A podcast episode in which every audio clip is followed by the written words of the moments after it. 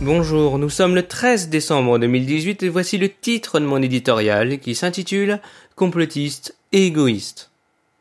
Hier soir, à peine le pays frappé, on assistait à un véritable déferlement de théories complotistes. Bien sûr qu'il ne s'agit que d'une manœuvre pour le gouvernement visant à esquisser le mouvement des Gilets jaunes, avec des morts et des blessés, mais jusqu'où certains sont-ils prêts à pousser le curseur de l'indécence? Après avoir amputé les commerçants de leur chiffre d'affaires, dont certains ne s'en relèveront pas, ne défendant au passage que leurs propres intérêts, nous apprenons effarés une attitude honteuse mettant sur le même plan la douleur des familles avec leurs propres revendications. Que diraient ces personnes parlant de tentatives de détournement si leurs enfants étaient tombés sous les balles? Maintenir l'appel à manifester à Paris salit la mémoire des victimes, souille un mouvement qui se voulait initialement légitime. Nos policiers et gendarmes n'ont-ils pas mieux à faire, comme protéger les citoyens dans pareilles circonstances, que de servir de bouclier humain à des casseurs?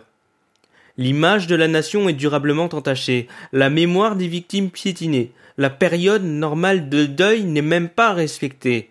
Des entreprises ont fermé, des fonctionnaires ce week-end seront blessés, des personnes passeront cette fin d'année à pleurer leurs disparus dans l'indifférence de certains jusqu'aux boutistes. Joyeux Noël.